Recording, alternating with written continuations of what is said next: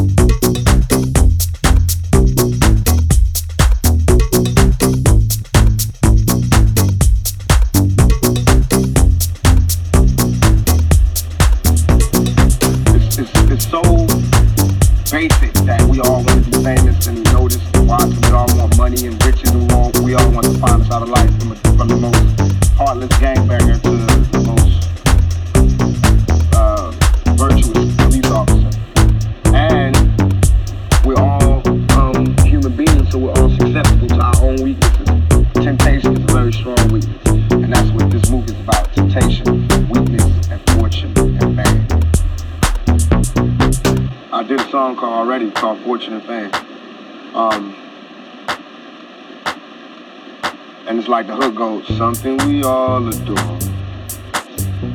The one thing worth dying for. Nothing